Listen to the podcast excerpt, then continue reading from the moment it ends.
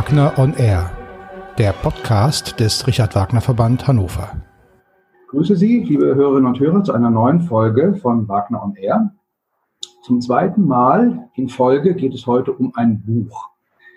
Bücher zum Thema Richard Wagner, äh, zu seinem Leben, zu seinem Werk, das ist nun wirklich keine Seltenheit und nichts Besonderes. Äh, es gibt aber natürlich äh, Themen, die weniger oft im Mittelpunkt von Buchveröffentlichungen stehen als andere. Ein solches Thema äh, ist die Bedeutung der Mimik in seinen Musikdramen. Und mit diesem Thema hat Christina Lena Monschau sich intensiv beschäftigt. Und äh, ich freue mich, Sie heute in meiner Leitung äh, begrüßen zu können. Herzlich willkommen. Schön, dass wir uns heute hier zu diesem Gespräch verabreden konnten. Ja, vielen Dank. Ich freue mich auch. Ähm, bevor wir anfangen, über das Thema zu sprechen, ähm, vielleicht erzählen Sie uns kurz ein paar äh, Stichworte über sich, äh, was Ihr bisheriger Werdegang war, was genau Sie äh, machen, wo Sie leben, damit wir Sie ein wenig kennenlernen. Ja, ähm, also ich komme aus Köln, also bin auch in Köln geboren. Ähm, ich habe ursprünglich eigentlich ein bisschen mehr Kunstpraxis gemacht. Das heißt, ich habe vorher eigentlich Kunst studiert, wollte dann später ins Lehramt gehen und so weiter. Aber mich haben immer wieder die, äh, diese interdisziplinären Fragen extrem gereizt. Ich habe mich immer wieder gefragt, wie es aussieht mit Wechselwirkung zwischen verschiedenen Künsten und auch, bin auch selber immer gerne in die Oper gegangen, weil mich all, also dieses Zusammenspiel sehr äh, fasziniert hat. Und dann hat mir irgendwann auch nicht mehr so wirklich nur die Kunst gereicht, also nur die bildende Kunst. Ähm, ja, und dann kam es irgendwann auch dazu, dass mein Sohn auf die Welt kam. Dann bin ich auch wieder nach Köln gegangen. Also ich, ich habe kurz in Wuppertal studiert und dann kam irgendwann diese Entscheidung, doch Kunstgeschichte und äh, Musikwissenschaft zu studieren und bin jetzt eigentlich ziemlich froh darüber, dass ich diesen Weg gewählt habe, ähm, weil ich mich hier eben doch viel intensiver mit den Wechselwirkungen der Künste beschäftigen kann. Ähm, man hat ein breiteres Blickfeld irgendwie an Themen auch, was man so machen möchte, womit man sich beschäftigen möchte. Ich fühle mich da ein bisschen freier und ähm, nicht so auf eine Sache fixiert. Genau. Gut. Äh, ach ja, genau, aktuell, das habe ich vergessen äh, zu erwähnen, aktuell schreibe ich meine Dissertation auch über Wagner. Da geht es aber dann mehr um die Expressivität. Ähm, allerdings auch so historisch fokussiert. Ähm, genau, da gehe ich auch zu der. Hm, das ist ja, doch eine wichtige Information. Dann haben wir schon ein Thema für, unseren, äh, für unser zweites Gespräch, äh, sobald Sie mit Ihrer Dissertation fertig sind. Gut. Ähm, bevor wir über Details Ihres Buches sprechen, äh, stelle ich Ihnen am Anfang äh, oder möchte ich Ihnen am Anfang gerne die Frage stellen, wie Sie überhaupt auf den Gedanken gekommen sind, sich mit diesem Thema Mimik zu beschäftigen und äh, wann denn aus, der, aus diesem Gedanken äh, der Plan erwachsen ist, äh, ein ganzes Buch daraus zu machen. Äh, ja, das ist äh, tatsächlich irgendwie so ein kleines Gespräch gewesen. Ich hatte damals mich sehr für dieses Projekt der Wagner-Lesarten interessiert, das hier in Köln ja auch äh, so ein bisschen ansässig ist. Und ähm, das habe ich mit Begeisterung verfolgt. Es gab ja auch ein Symposium hier ähm, in der Uni Köln und das habe ich damals auch mit besucht, ähm, hatte da ein bisschen assistiert und so weiter. Äh, ein Professor, der da einen Vortrag gehalten hat. Und da kam ich in ein Gespräch mit äh, Herrn äh, Kai Müller, ähm, der da auch mit tätig ist in diesem Wagner Lesart-Projekt.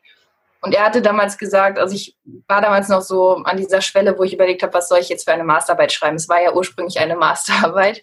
Ähm, und er hatte mir eben gesagt, ja, das und das, das müsste man mal berücksichtigen. Und da kam eben auch dieses Thema Mimik. Es war einfach ein Gespräch äh, und da hat mich das direkt gepackt. Und ähm, da ich mich auch besonders für diese Wirksamkeit oder diese Ausstrahlung eines ja, agierenden Körpers auch äh, sehr interessiere. Ich fand das wirklich sehr spannend, ähm, weil ich das vorher auch selber gar nicht so sehr bedacht habe, äh, was das für eine ähm, wichtige Rolle spielt. Ähm, habe ich mich da direkt von sehr ähm, beeindrucken lassen und wollte direkt dieses Thema auch angehen. Und dann saß das eigentlich auch direkt. Also, dass es aber ein Buch werden soll, das war damals noch überhaupt nicht meine Absicht. es war eher ein kleiner Zufall, ähm, der mich dazu gebracht hat, dass ich es dann doch einfach mal versucht habe und eingereicht habe.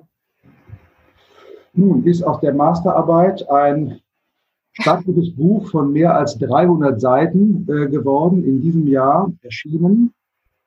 Ähm, bevor Sie sich in Ihrem Buch konkret damit beschäftigen, wie die Mimik äh, in Wagners Werken funktioniert oder was seine Vorstellungen sind, wie sie funktionieren sollte, äh, kümmern Sie sich darum, welche Ideen, welche Konzepte sozusagen er vom Thema Mimik äh, in seinen Schriften entworfen hat.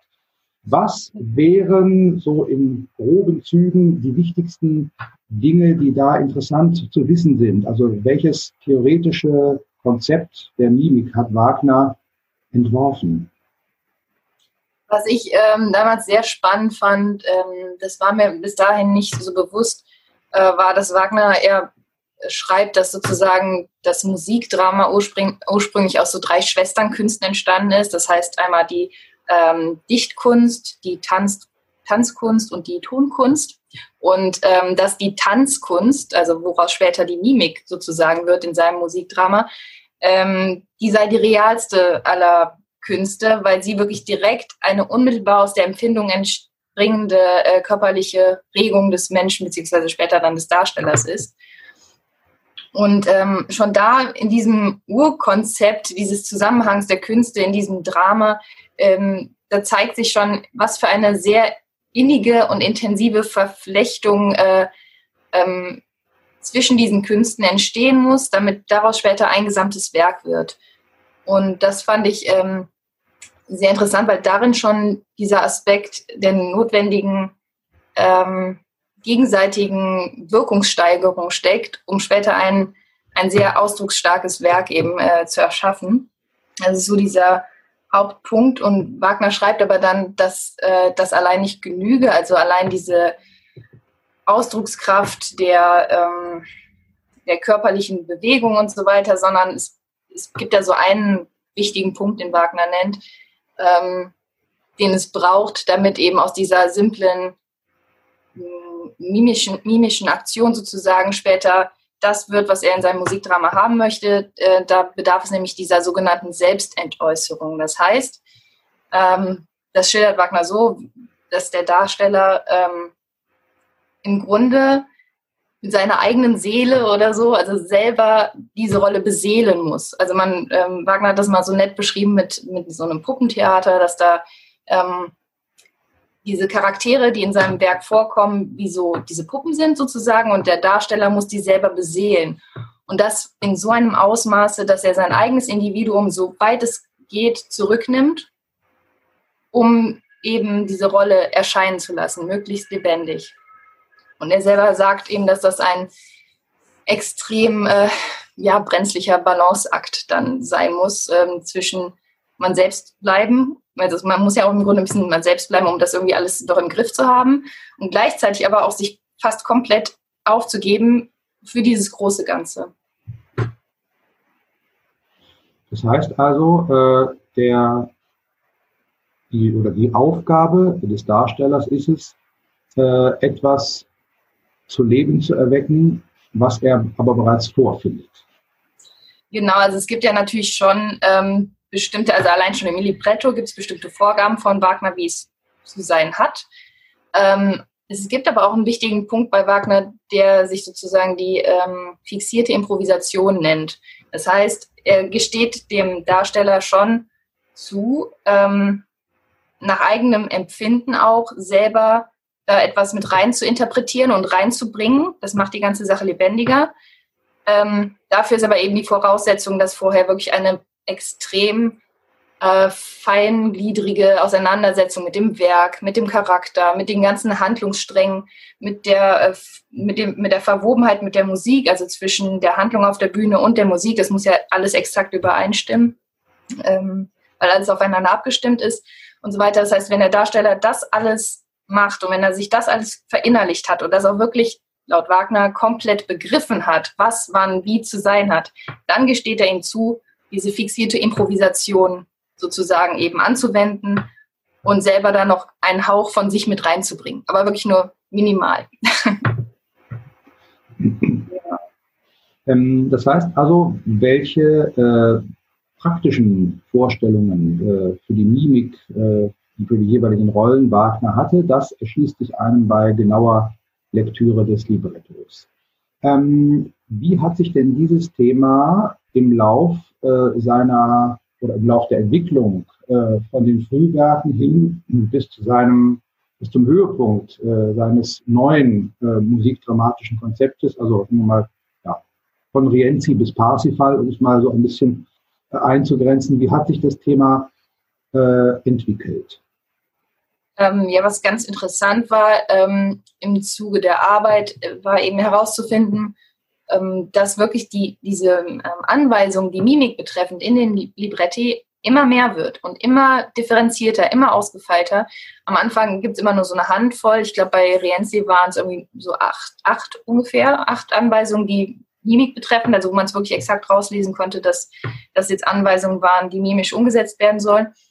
Und später sind es wirklich deutlich mehr. Also ich äh, habe jetzt die Zahl nicht mehr im Kopf, aber es sind auf jeden Fall über 100. Und es wird einfach ähm, kon kontinuierlich von Rienzi, sagen wir mal jetzt ungefähr bis Parsifal, immer, immer, immer, immer mehr Mimikanweisungen, was ich darauf im Grunde zurückführe, was auch irgendwie zu den Zeitzeugenaussagen und Wagners Aussagen äh, passt.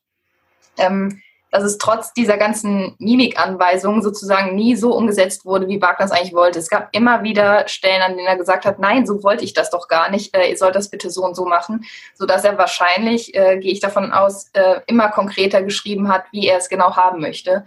Und selbst das hat nicht genügt. Also es gibt ja immer wieder diese ähm, Anekdoten, in denen Wagner da auf die Bühne gesprungen ist und immer wieder selber vorgespielt hat, wie es sein soll, weil es ihm einfach nicht gefallen hat oder nicht genau dem entsprochen hat, äh, wie er es sich vorgestellt hat. Das heißt, selbst die Anweisungen im Libretto haben nicht gereicht und deswegen brauchte es ja auch eben diese extrem vielen und intensiven Proben, ähm, um das alles umzusetzen. Mhm. Das wirft an der Stelle natürlich die Frage auf, ähm, wie leicht ist es überhaupt, äh, einen bestimmten Gesichtsausdruck, den er vielleicht im Kopf gehabt hat, äh, in Worte zu fassen, sodass äh, ein Sänger, ein Darsteller auf der Bühne genau weiß, was er jetzt tun soll, um dieser Vorstellung gerecht zu werden.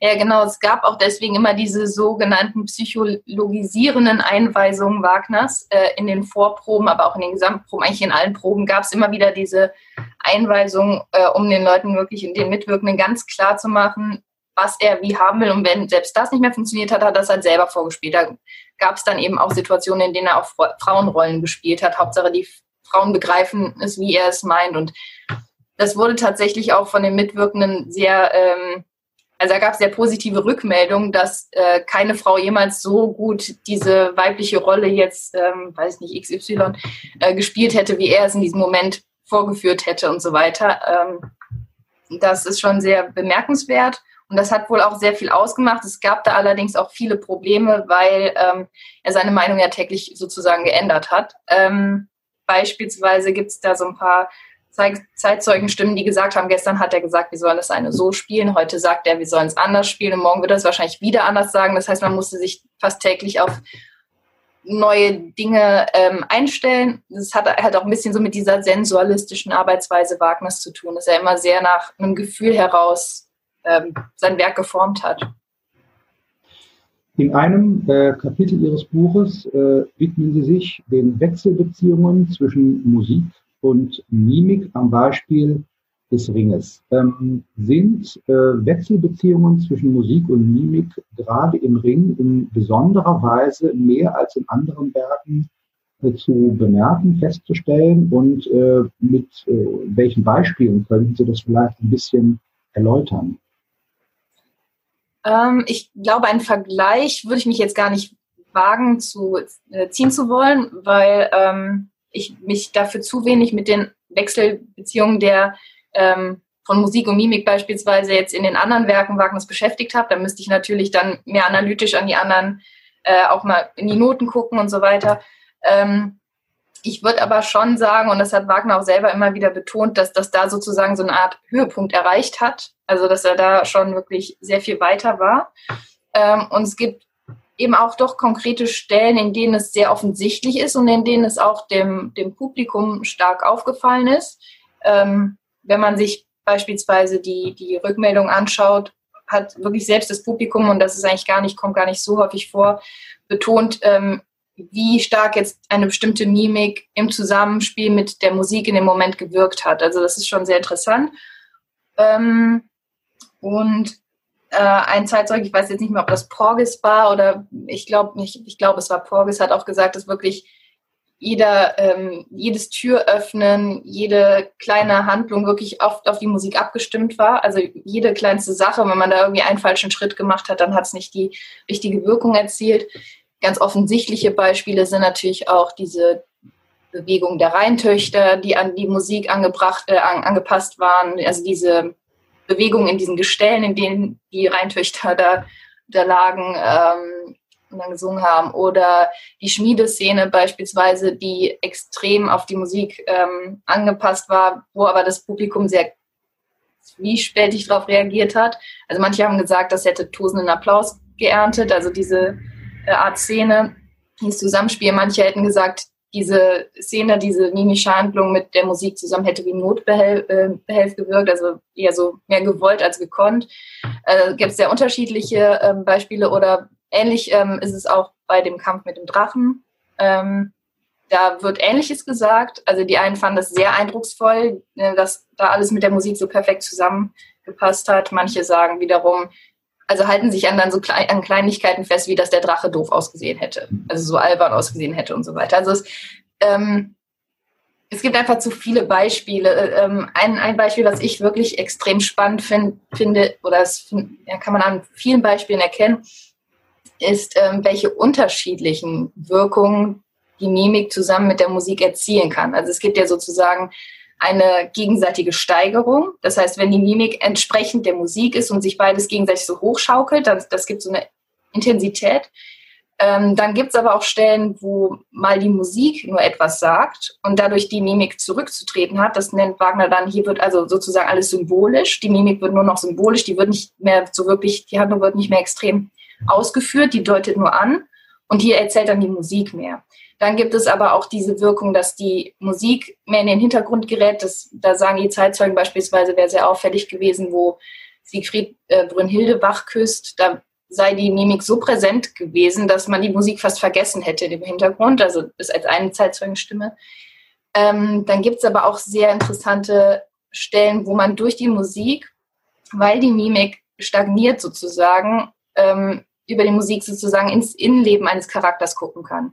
Äh, beispielsweise, wo ähm, Gudrune so mit der Hochzeitsgesellschaft ganz fröhlich zusammen ist und man sieht aber plötzlich vorne Brünnhilde wie erstarrt sehen, äh, stehen und sie bewegt sich nicht mehr und die Musik sagt eigentlich ganz klar, was in ihr vor sich geht. Also so diese extreme Gefühlswelt, die dann gerade deswegen offensichtlich wird, weil da gerade nämlich nichts passiert. Also es ist ein ganz glaube ich, ein ganz wichtiger Punkt, gar nicht so sehr, wie die Mimik auszusehen hat, sondern wann mimisch was passieren soll und wann nicht. Weil dann ganz klar ist, wann die Musik etwas zu sagen hat, wann die Mimik etwas zu sagen hat und so weiter. Oder wann es eine gegenseitige Wirkungssteigerung braucht, eine gleichzeit gleichzeitige sozusagen und so weiter. Ähm, ich komme nochmal auf einen Punkt äh, zurück, den Sie vorhin angesprochen haben, nämlich Wagners äh, häufige Unzufriedenheit äh, mit der Umsetzung der von Ihnen gewünschten Mimik auf der Bühne.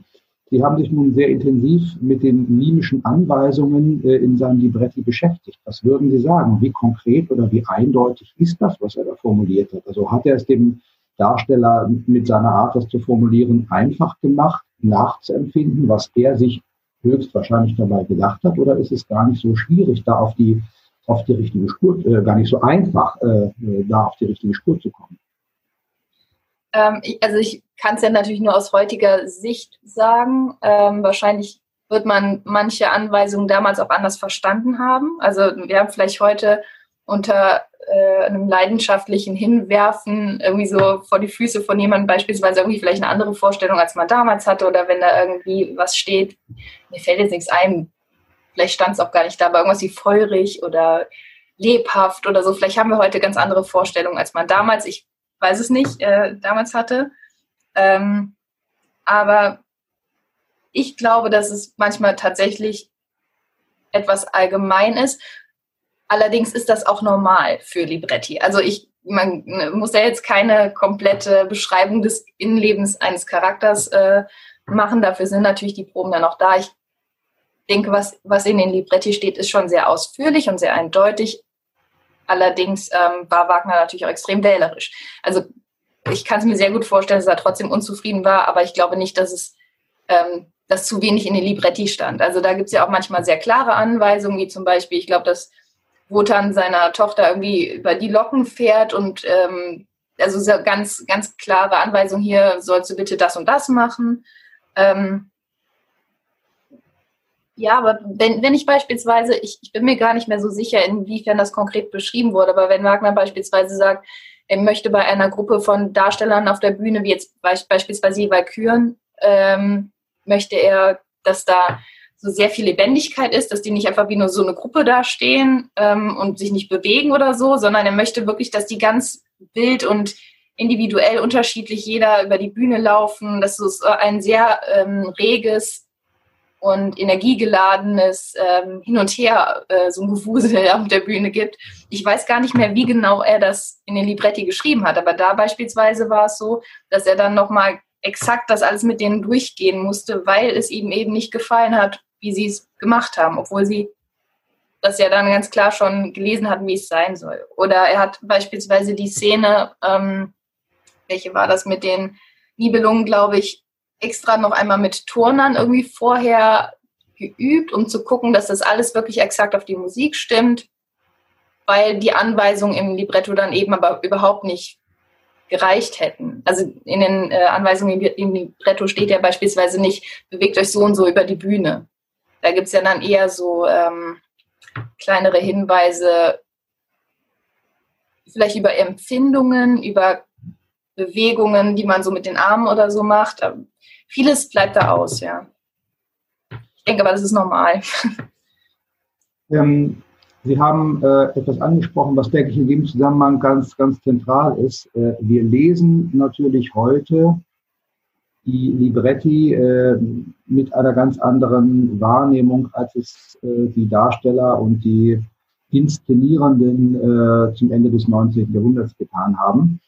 Das äh, führt zu einem Punkt, der in dem Zusammenhang sicherlich auch äh, ganz wichtig ist, nämlich ähm, zu der Frage, wie wichtig äh, ist die sehr konkrete Umsetzung äh, dieser mimischen Vorgaben auf der Bühne, damit das Musikdrama funktioniert? Oder anders gesagt, ähm, können die Stücke funktionieren, die, die Intention äh, funktionieren, gerade auch unter dem Stichwort Wechselwirkung von äh, musikalischer und mimischer Aktion. Wenn jetzt heute jemand sagen würde, ich lese das zwar, was Wagner da äh, geschrieben hat und wie er sich das mimisch vorstellt, aber ähm, das interessiert mich alles nicht. Ich mache das so, nur so, wie ich es jetzt in dem Moment für richtig habe. Ähm, ich denke, manche Stellen sind da sehr, ähm, also etwas anfälliger ähm, für irgendwelche ähm, sehr starken Abweichungen dann in der Wirkungskraft, weil Wagner manche Stellen wirklich sehr stark mit der Musik verbunden ähm, konzipiert hat also mimische äh, Handlungen und so weiter, ähm, die eventuell wirklich sogar ja nicht mehr die Wirkungskraft hätten, wenn man sie dann irgendwie komplett abweichend umsetzen würde. Äh, wenn es jetzt beispielsweise so ist, ich glaube, ähm, da gibt es wieder zu viele Beispiele, wenn ich da jetzt wieder anfange, irgendwelche aufzulisten, aber ähm, es gibt Stellen, in denen teilweise auch die Bewegungen verschiedener Charaktere exakt mit der Musik zusammenlaufen. Das Klettern von Alberich, jetzt fange ich doch wieder an, Beispiel, Beispiel aufzulisten, oder äh, die Bewegung der Riesen und, und so weiter. Es gibt immer wieder irgendwelche Stellen, wo es wirklich dadurch ja so stark wirkt, weil es genau zusammenläuft. Ähm, es gibt aber bestimmt auch Stellen, wo man ein bisschen mehr Handlungsfreiheit hat äh, und trotzdem eine gute Wirkung haben kann. Also das bin ich jetzt einfach mal so frei, es wird Wagner vielleicht auch nicht unterstreichen. er wird wahrscheinlich sagen, nein, das muss alles so. Ähm, aber ähm, das ist jetzt meine Meinung. Da ähm, kann ich gar nicht so viel zu sagen. Was ich manchmal schwierig finde, ist, wenn man es wirklich komplett ignoriert und dann hm, also nicht die, die Wirkung bedenkt. Also wenn man jetzt vielleicht eine ganz, ganz tolle Inszenierung haben möchte und die ist wirklich super innovativ und die ist ähm, die muss sein, weil die einfach schön gesellschaftskritisch ist und so weiter. Oder wir probieren hier die neuesten technischen Mittel aus, weil das einfach super ansprechend ist. Man vergisst dann vielleicht dabei solche Kleinigkeiten wie die Wechselwirkung zwischen den verschiedenen Künsten. Dann ist es natürlich manchmal ein bisschen schwierig, würde ich fast sagen. Ähm, also ich denke schon, dass es eine enorme Wirkungskraft haben kann, wenn beides intensiv zusammenfließt. Ähm, das sollte man halt immer berücksichtigen. Würden Sie sagen, ähm, dass wenn ein Regisseur, äh, ohne ihm natürlich den, den individuellen Blick äh, und die individuelle Lesart auf das Stück äh, damit zu verweigern, aber wenn ein Regisseur doch diese Dinge sehr genau liest und sich sehr genau Gedanken darüber macht, wie man das heute umsetzen kann, ähm, dass es dadurch sogar vielleicht oder dass der Regisseur es dadurch vielleicht sogar ein bisschen leichter haben könnte, am Ende zu einem guten, überzeugenden Ergebnis zu kommen, äh, anstatt so eine Position zu beziehen, äh, ich blende das jetzt alles völlig aus. Also ich glaube, dass einem wahnsinnig viele Möglichkeiten und Ideen eröffnet, wenn man sich damit so intensiv beschäftigt. Ähm, ich glaube gar nicht so sehr auch, dass das.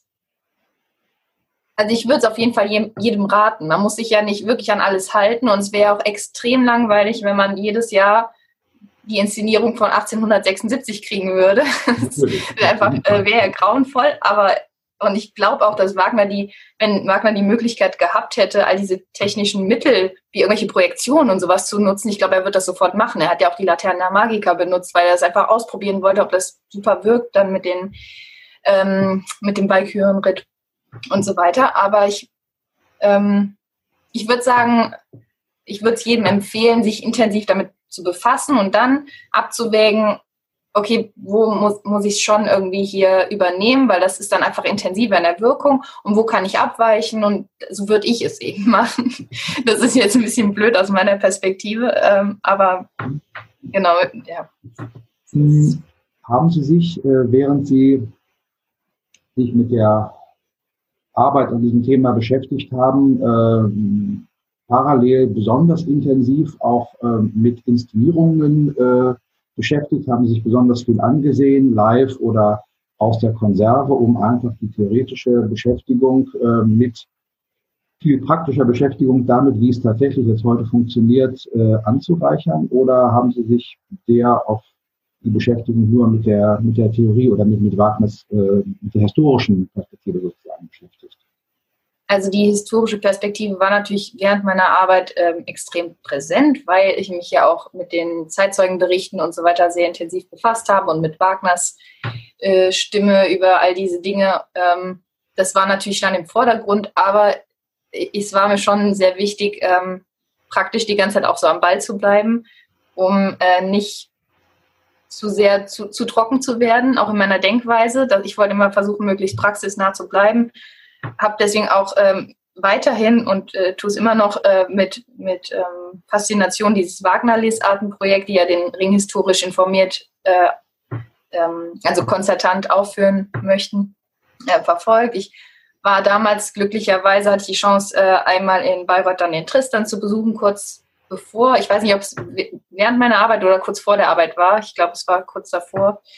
Ähm, ja, und habe auch nebenher ein paar DVDs geschaut, wobei das meistens, das ist eigentlich nicht so ein Erlebnis, das ich gerne, äh, ja, ich bin lieber wirklich vor Ort. Also ich äh, schaue mir nicht so gerne ähm, so viel auf dem Bildschirm an. Äh, das ist, manchmal mache ich es einfach aus Neugierde, wie die Inszenierung so ist oder so, aber ähm, es ersetzt für mich halt nicht das, das Erlebnis vor Ort.